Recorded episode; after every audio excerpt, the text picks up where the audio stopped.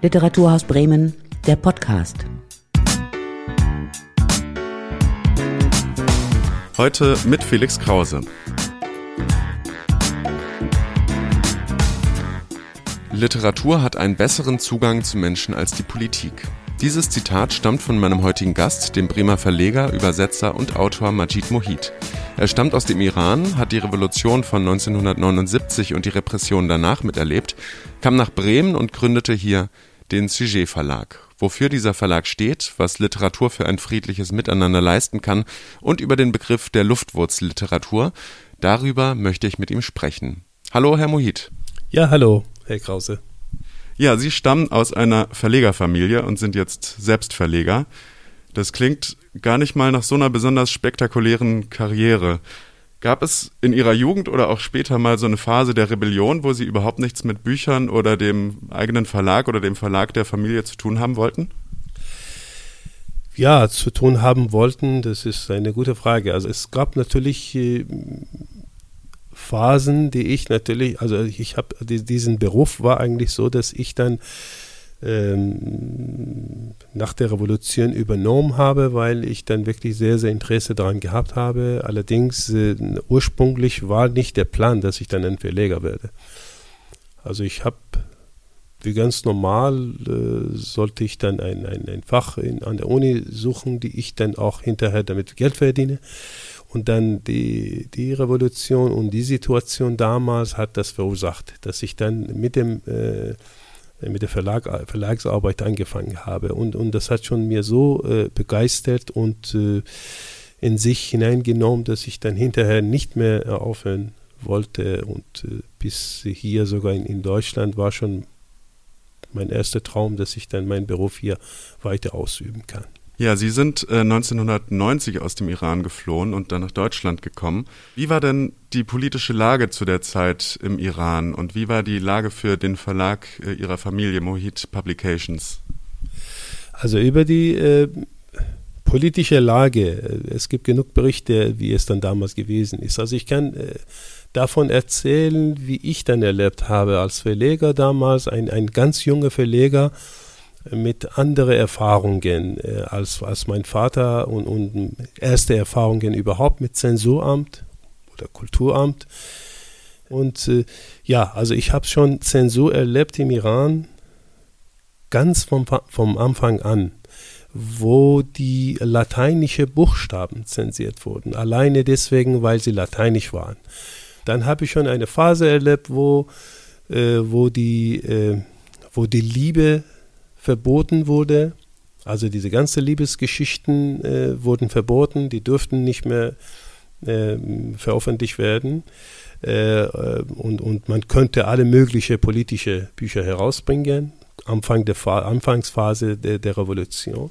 Dann war schon eine Phase, wo es genau umgekehrt war, wo man äh, überhaupt keine politischen Bücher herausbringen äh, könnte, und da sind wir auch, also ich habe schon ein Buch in der Zeit, äh, 100 Jahre Einsamkeit, herausgebracht und das ist schon genau in der Zeit passiert, wo politisch alles äh, als Fehler äh, bezeichnet wurde und, und wir haben keine Genehmigung bekommen damals.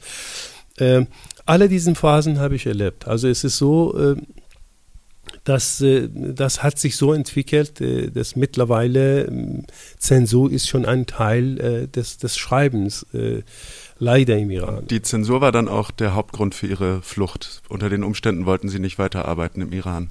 Ja, es ist so. Also man kommt nicht weiter. Also das heißt ein Verlag. Man muss denken, Zensur, das Zensuramt war schon zuständig für viele Sachen. Also inhaltlich langsam konnten sie dann ein bisschen begreifen, worum es geht. Äh, und gleichzeitig war schon immer wieder mehr und mehr äh, hat äh, Sensuramt mehr Macht in der Hand genommen und die haben schon äh, mehrere entscheidende äh, Rolle gespielt, also für in, im Verlagswesen im Iran. Das heißt, man könnte im Kriegszeit, äh, in der Kriegszeit könnte man kein, kein Papier bekommen. Also das war schon eine Zeit, wo Papier von vom Staat einfach den Verleger äh, verteilt wurde, an Verleger verteilt wurde. Und äh, wir, also beziehungsweise einige Verlage, die dann auch nicht im Rahmen von Regierungsmeinung äh, oder Regimesmeinung waren, die hatten keine Chance. Also und wir waren schon ein, also mit vielen anderen Verlagen auch äh, Verlage, die dann auch welche hatten, die immer Problem, äh, Probleme hatten, weil wir haben schon viel übersetzt. Und alleine, wenn man über Übersetzung redet, da sind viele Punkte, die dann auch unter Zensur in Frage gestellt werden. Also es ist äh, natürlich ein Punkt gewesen, wo es überhaupt nicht mehr weiter ging. Also wenn man ein Buch herausbringt und, und äh, was weiß ich, anderthalb Jahre abwarten muss oder die Bücher, die dann keine Genehmigung bekommen, diese ganze Kapital weg ist und äh, diese ganze äh, Kontrolle, die die dann überall privat bis was weiß ich alles Mögliche haben, das verursacht natürlich eine Situation, wo man dann nicht mehr weiter arbeiten kann und möchte. Und das war schon der Grund. Ja, wie sind Sie denn dann nach Bremen gekommen und wie wurden Sie hier aufgenommen? Ich denke, man muss zustimmen, dass äh, das Leben hat äh, viel mit äh, Zufall zu tun. Das, was dann im Iran in, in, in, in religiöse Gesellschaften Schicksal vielleicht äh, genannt wird. Aber ich denke Zufall. Also Zufall spielt eine große Rolle dass ein Mensch wie ich zum Beispiel in Deutschland ist, ist ein Zufall. Dass ich dann in Bremen angekommen bin, damals, war auch ein Zufall. Die Stadt hat äh, mir sofort eingefallen, wirklich sehr, sehr gut eingefallen. Ähm, also diese bewegliche Form der, der Stadt und, und dass die, die Jugend alle Englisch konnten und, und das war alles, äh, also für mich war schon eine Welt, wo ich mich damit äh, wirklich so gut, äh, wie sagt man, äh, zurechtfinden konnte. Und deswegen habe ich schon für äh, Bremen entschieden. Und ich bin in Bremen gekommen und nur kurz, für kurze Zeit weg war, aber sonst bin ich immer wieder zurück. Und seitdem ich dann mein, meine Arbeit hier ausübe, sowieso bin ich in Bremen verbunden, bleibe ich auch. Ja, das war 1996, wenn ich richtig liege, dass Sie den Sujet Verlag hier in Bremen gegründet haben. War das äh, direkt Ihr Plan, als Sie nach Deutschland gekommen sind, so schnell wie möglich wieder arbeiten zu können?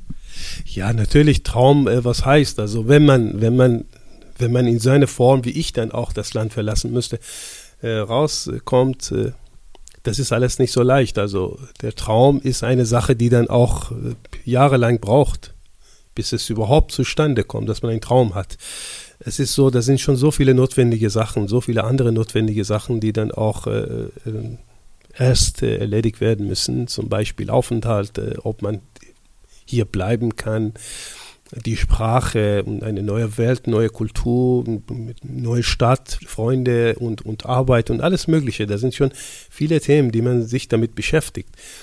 Und äh, die Arbeit, die ich jetzt mache, ist, ist natürlich auch äh, ähm, war schon vielleicht eine Fähigkeit, die ich dann hatte damals und, und ich habe es gedacht, gut, ich mache Nutzen daraus. Der Verlag wurde nicht als Verlag gegründet, sondern als eine Zeitschrift. Also Sujet war schon eine zweisprachige Zeitschrift, Deutsch und Persisch. Damals äh, mit äh, Edith Guber zusammen äh, haben wir schon gegründet. Und äh, ähm, damals gab es auch Übersetzungen aus dem Persischen ins Deutsche und andersrum. Ähm, natürlich also Übersetzungen, die wir damals wirklich also provisorisch gemacht haben, aber immerhin war schon diese Wille da, dass es dann wirklich um seinen Austausch, um seine Übersetzung ging. Das ganze Prozess über den Verlag äh, war schon eine Sache, die dann auch äh, nach und nach einfach passiert wurde. Es wurde, also die Idee war schon äh, von, vom Verlag ist überhaupt zustande gekommen, war schon von vorne an da, aber realisierbar. War schon in der Zeit, wo ich dachte, gut, es, es ist schon möglich, Bücher herauszubringen. Das war schon Grundbasis. Aber alles andere bräuchte wirklich so viel Zeit, so viel Zeit. Also ich glaube, die, das erste Buch, wo ich dann sagte, gut, jetzt der Verlag läuft, musste dann 2004 oder 2005 sein das erste Buch, wo ich dann wirklich als Verlag so ein Buch herausgebracht habe, wo ich sagte, gut, okay, das gehört zu einem Verlag. Sogar das Konzept des Verlages hat sich auch entwickelt durch Jahre. Also turbulente Anfangsjahre mit ganz vielen Unsicherheiten. Herr Mohit, wie ist denn das Konzept des Sujet Verlags? Also das Konzept des Verlages war das Konzept oder die, das Schicksal, würde ich Schicksal nicht sagen, die Geschichte von mir, also Exilliteratur. Exil in dem, dass man im Exil lebt und da war ich auch viel mit Autoren, die dann im Exil leben, in Kontakt. Aber das hat sich so entwickelt, äh, dass es diese, diese Exilliteratur, die, die wir dann produziert haben, beziehungsweise veröffentlicht haben, die waren keine äh, klischeehafte Exilliteratur, die man kennt. Keine Exilliteratur, die man wirklich aus, aus wissenschaftlichen Büchern kennt. Eine Art Literatur, die dann nach Vergangenheit guckt, nach Muttersprache guckt, nach, äh, nach also Melancholie und, und alles Mögliche. Also diese ganze äh, pessimistische oder ein bisschen zurückhaltende äh, Literatur ist einfach nicht das, was produziert wird. Sogar von Autoren, die dann sogar im Exil leben. Das ist ein Exil, die viele vielleicht auch damit zufrieden sind. Das ist kein Exil mehr. Das ist ein Zuhause. Das ist eine Heimat. Je nachdem, jeder kann sagen. Und das äh, verursacht natürlich eine andere Art Literatur, die wir dann nicht als Exilliteratur äh, äh wirklich äh, vorschlagen könnten. Sie setzen äh, an die Stelle de, des Begriffs Exilliteratur äh, einen anderen Begriff, und zwar die Luftwurzelliteratur. Woher kommt dieses Bild der Luftwurzel und was bedeutet das? Die Literatur, die wir produziert haben, die wir dann veröffentlicht haben und äh, mit Veranstaltungen unterwegs waren, das war eine Literatur, die dann äh, eine an, also andere Eigenschaften, Eigenschaften hatte als Exilliteratur. Exilliteratur, die ich kannte und viele anderen kennen, ist einfach, wie ich erzählt habe, eine Literatur, die dann auch nach Vergangenheit guckt, nach äh, Muttersprache und äh, ist sehr zurückhaltend. Ähm, diese Art Literatur wird produziert von Autoren, die wirklich mit der neuen Situation klargekommen sind.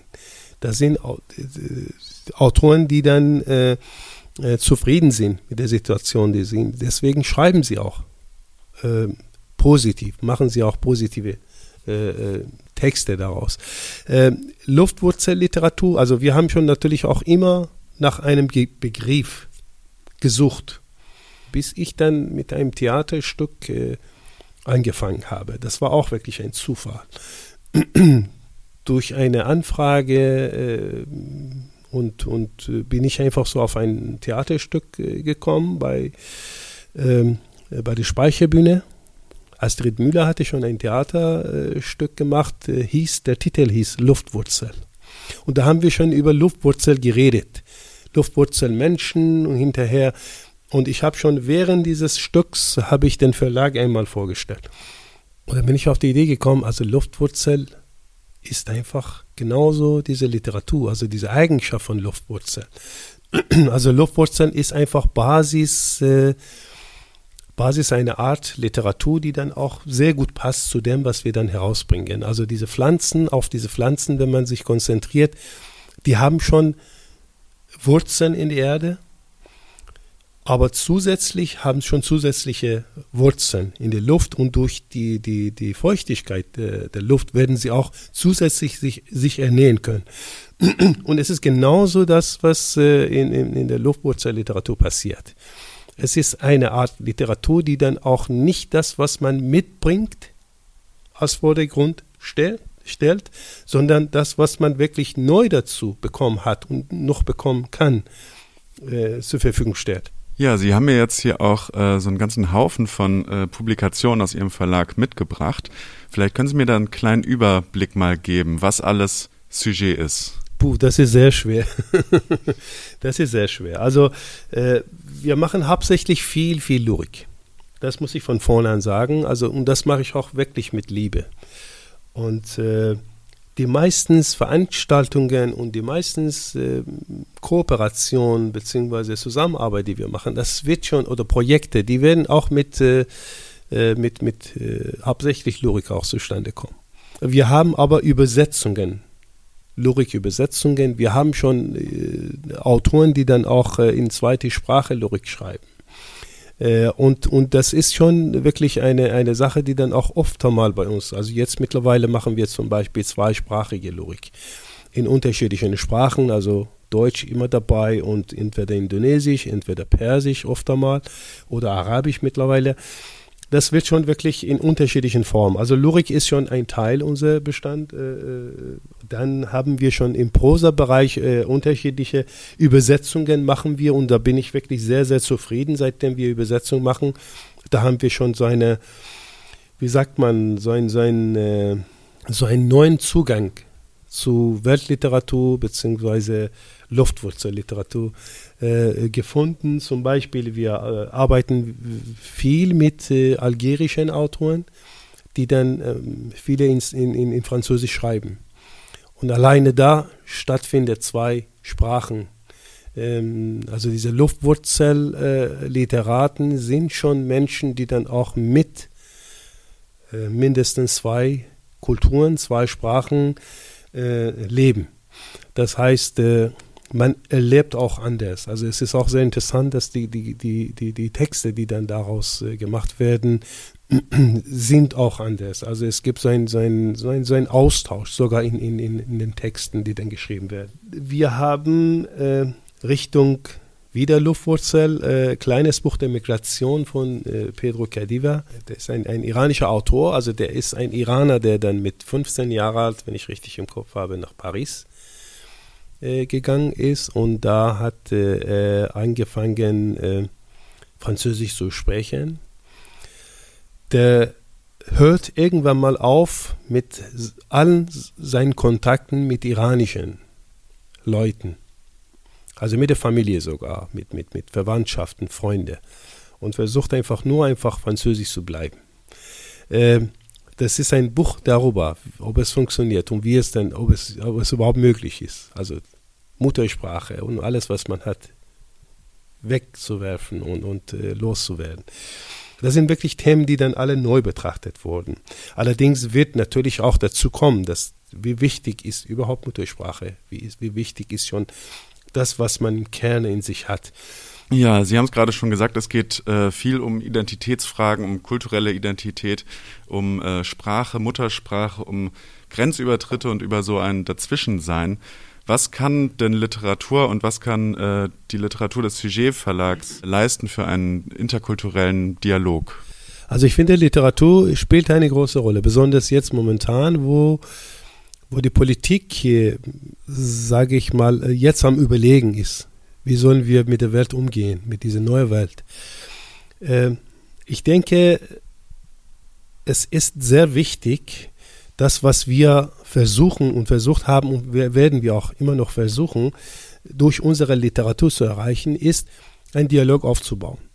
so eine Überbrückung, also Übersetzung und die Bücher aus unterschiedlichen Sprachen bieten uns an, uns näher kennenlernen. Also das heißt, durch unsere Literatur werden wir versuchen zu finden, welche Gemeinsamkeiten wir haben, statt zu äh, versuchen, unsere unterschiedliche einfach so vorzuziehen. Und ich denke, das ist eine Aufgabe, die dann Literatur am besten äh, machen kann. Also Literatur geht einfach in, in den tiefsten äh, Phasen eines Menschen oder überhaupt allgemein Menschen. Und, und das ist, äh, äh, gibt auch eine Möglichkeit, äh, anderen besser kennenzulernen. Und äh, äh, dass, dass man nicht einfach so heutzutage, man kriegt einfach die Information über äh, Menschen durch Medien, alle sehr kurz und gebunden mit einem Geschehen. Das ist ein Unfall, das ist ein, ein Krieg, das ist irgendwas, dass man wirklich sofort die Menschen mit solchen Aktionen einfach in Verbindung bringt. Literatur ist genau das Gegenteil. Literatur ist einfach eine, äh, hat schon die Aufgabe, Aufgabe würde ich nicht einfach sagen, also hat schon diese Eigenschaft in sich, dass, äh, dass er dann über die Menschen erzählen kann. Wie sie fühlen, wie sie sich fühlen, wie sie denken und wie kann man einfach so anderes auch andere, andere Leute auch akzeptieren. Und dadurch können wir das machen nur durch Kennenlernen voneinander. Und das ist das, was dann Literatur am besten und am meisten erreichen kann. Ja, der Begriff Übersetzung ist jetzt auch schon ganz oft gefallen. Ähm, kann man denn alles auch auf einer anderen Sprache sagen? Ja, also das ist äh, eine große Frage. Also es ist, man muss sagen, Übersetzung, genauso wie viel anderen Sachen, hat sich auch entwickelt. Also ich meine, wenn, wenn vor 50 Jahren denke ich, äh, Übersetzung aus vielen vielen Texten überhaupt nicht möglich waren. Heutzutage durch, äh, durch äh, Internet, durch die Möglichkeiten, die man auch wirklich alleine, dass man durch, durch Kontakt miteinander hat, durch neue Begriffe, die dann auch meistens einfach alle, in aller Welt äh, äh, gleich oder ähnlich sind, äh, gibt es auch natürlich andere Möglichkeiten. Und das, was dann auch sehr wichtig ist, durch, durch äh, Auswandern, durch Migration von Menschen von einem Land ins andere, in anderen Ländern, äh, wird nochmal äh, verstärkt diese, äh, diese, die Technik der, der, der, der Übersetzung. Die Übersetzung ist jetzt möglich, weil viele von Übersetzer leben in einer Gesellschaft mit derselben Sprache. Und die werden natürlich auch anders mit, mit der Sprache äh, beschäftigt werden.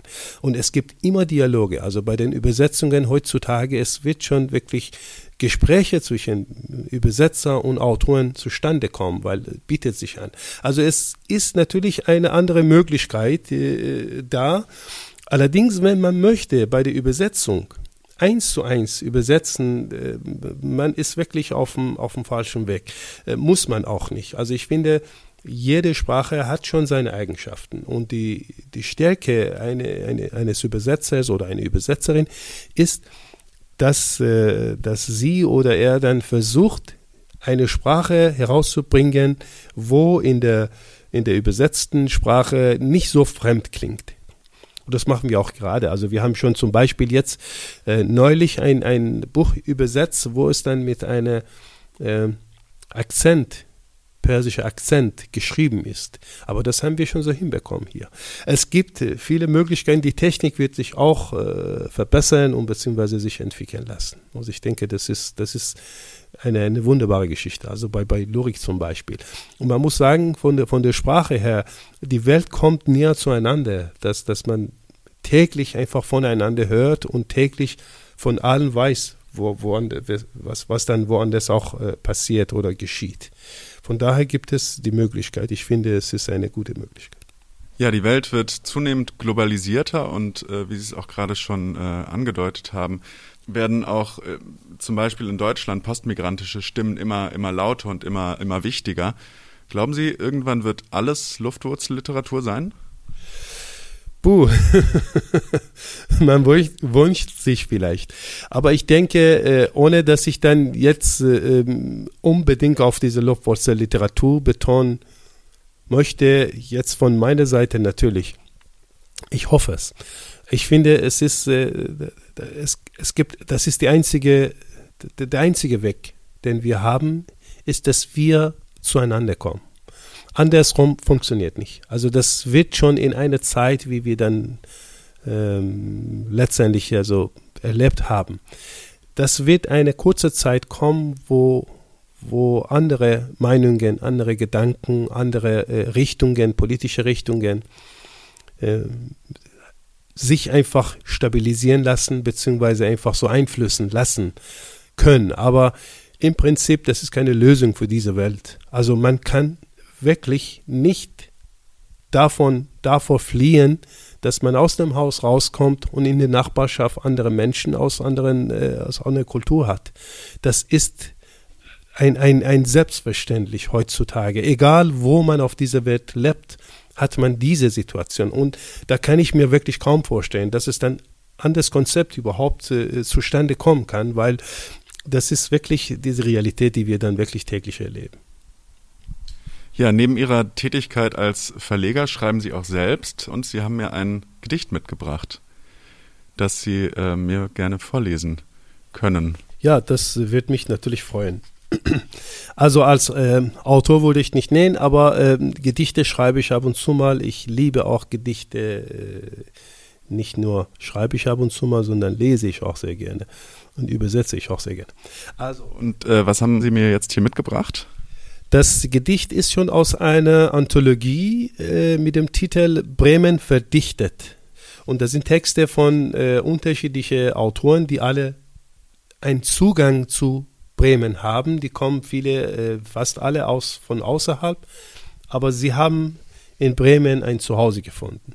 In diesem Band habe ich äh, Weser, ein Gedicht geschrieben über Weser. Und da würde ich mal vorlesen jetzt. Weser.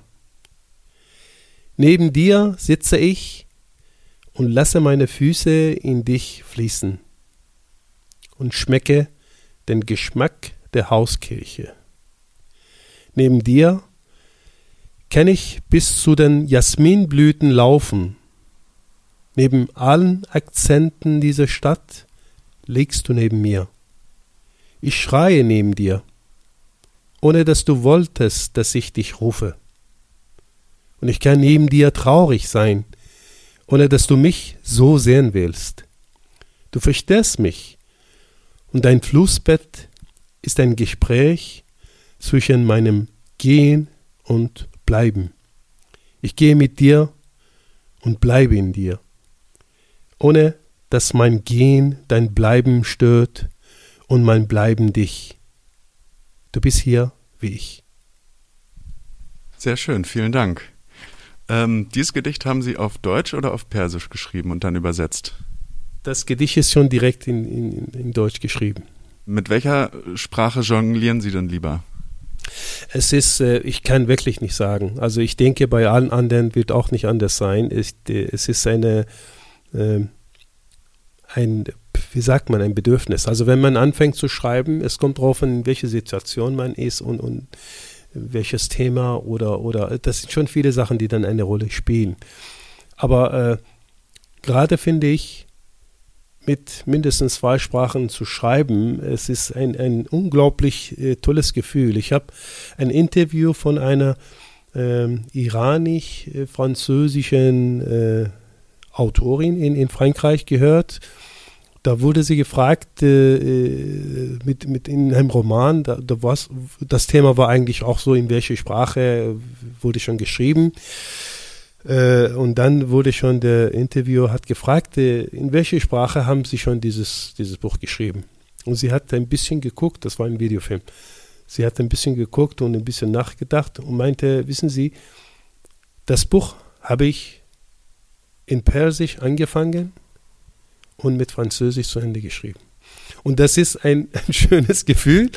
Und dann man denkt, äh, man konnte wirklich gleich einfach so sich einsetzen und sagen, ja gut, okay, äh, der Text, denke ich mal, wird schon entscheiden, welche Sprache äh, der möchte.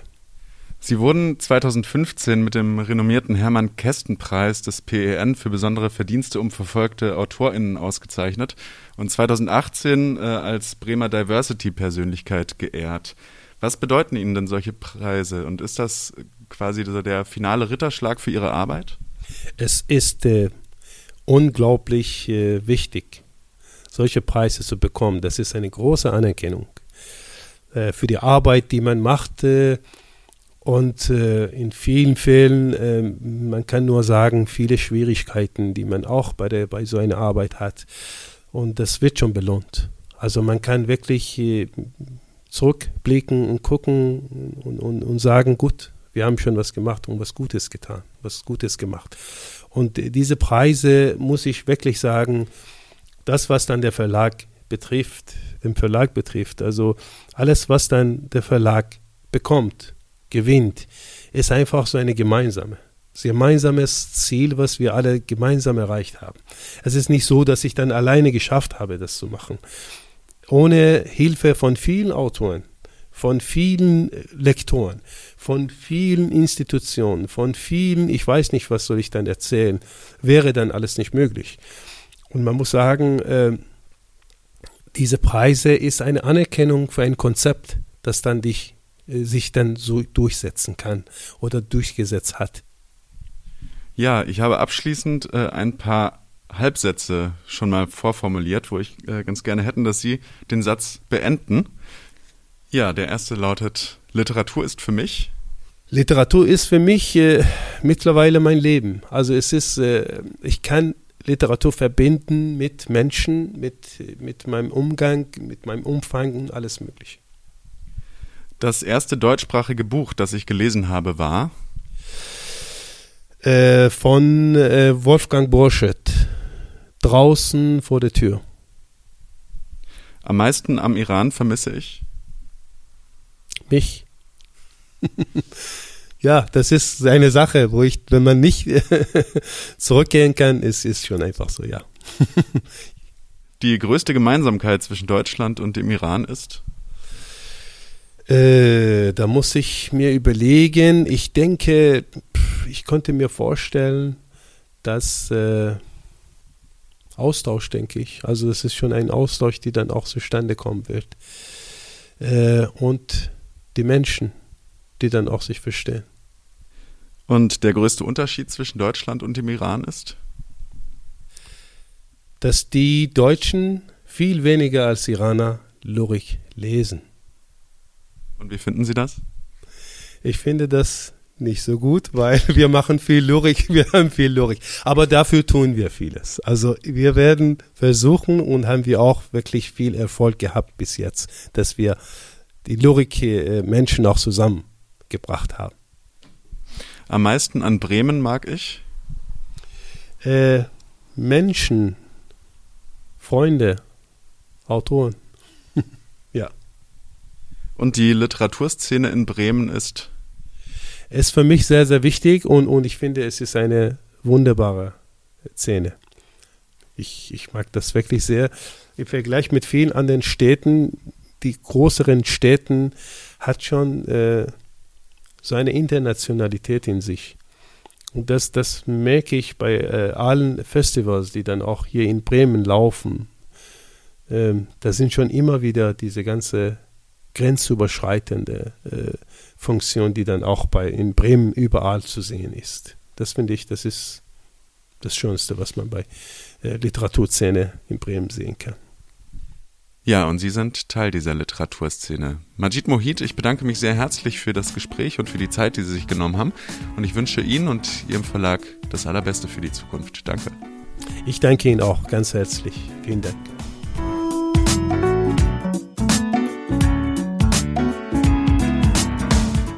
Das war Literaturhaus Bremen, der Podcast.